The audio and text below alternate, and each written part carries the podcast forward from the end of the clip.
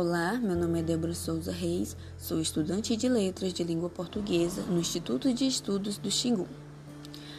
Este podcast será uma análise do poema Fala ao Coração, que está inserido no livro Só de Antônio Nobre, e esta obra foi publicada no ano de 1892 e republicada em Lisboa. Porém, foi a única obra publicada enquanto ele estava vivo e foi considerado o livro mais triste de Portugal pelos simples fatos de conter em seus poemas a decadência, a nostalgia, ou seja, aquele mundo cinzento. Fala o coração. Meu coração, não batas, para. Meu coração vai te deitar. A nossa dor bem sei a amara, a nossa dor bem sei a amara. Meu coração, vamos sonhar ao mundo vim, mas enganado. Sinto-me farto de viver. Vi o que ele era, estomaçado. Vi o que ele era, estomaçado. Não batas mais, vamos morrer. Bati a porta da aventura, ninguém me abriu. Bati em vão. Vamos a ver se há sepultura. Vamos a ver se há sepultura. Nos faz o mesmo coração. Adeus, planeta. Adeus, Olama que a ambos nos vai digerir.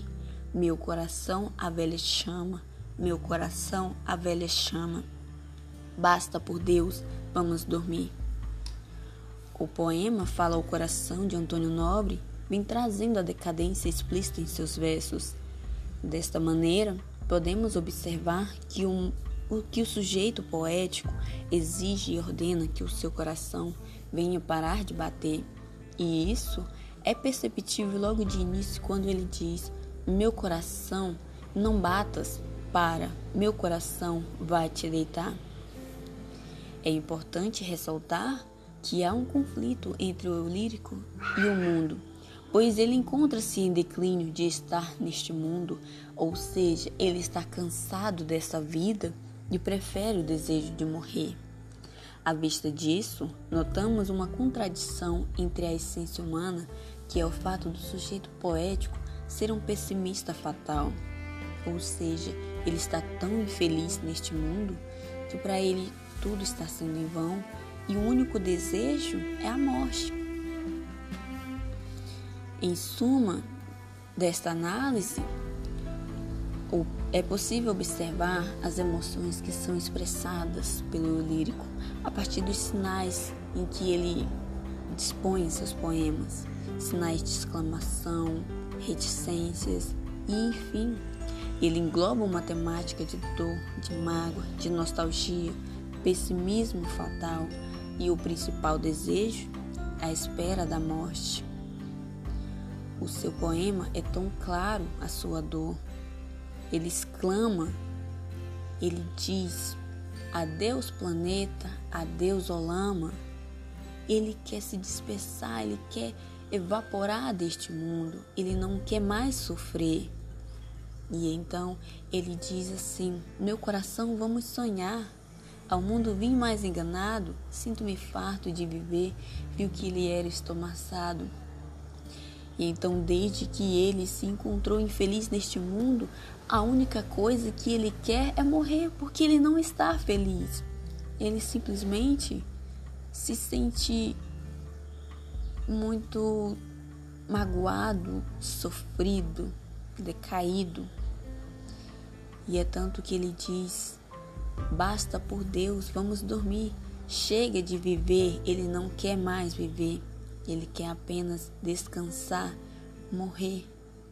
Porque o coração, ele tem que ser amado, feliz, e isso é uma coisa em que ele não está se sentindo. A sua essência está morrendo.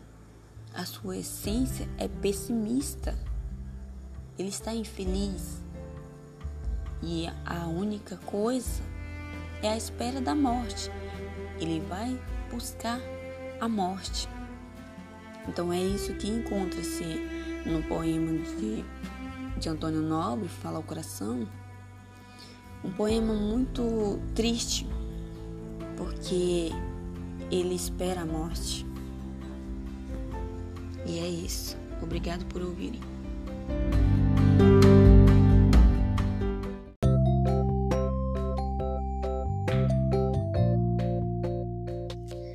Olá, meu nome é Débora. Hoje vim recitar um poema de J. Bernardo, homenagem às mães. Dedico especialmente este poema para minha mãe.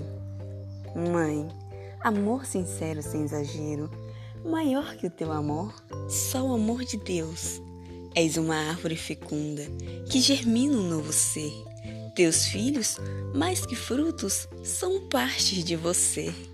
És capaz de doar a própria vida para salvá-los, e muito não te valorizam. Quando crescem, te esquecem. São poucos os que reconhecem, mas Deus nunca lhe esquecerá e abençoará tudo que fizertes aos seus.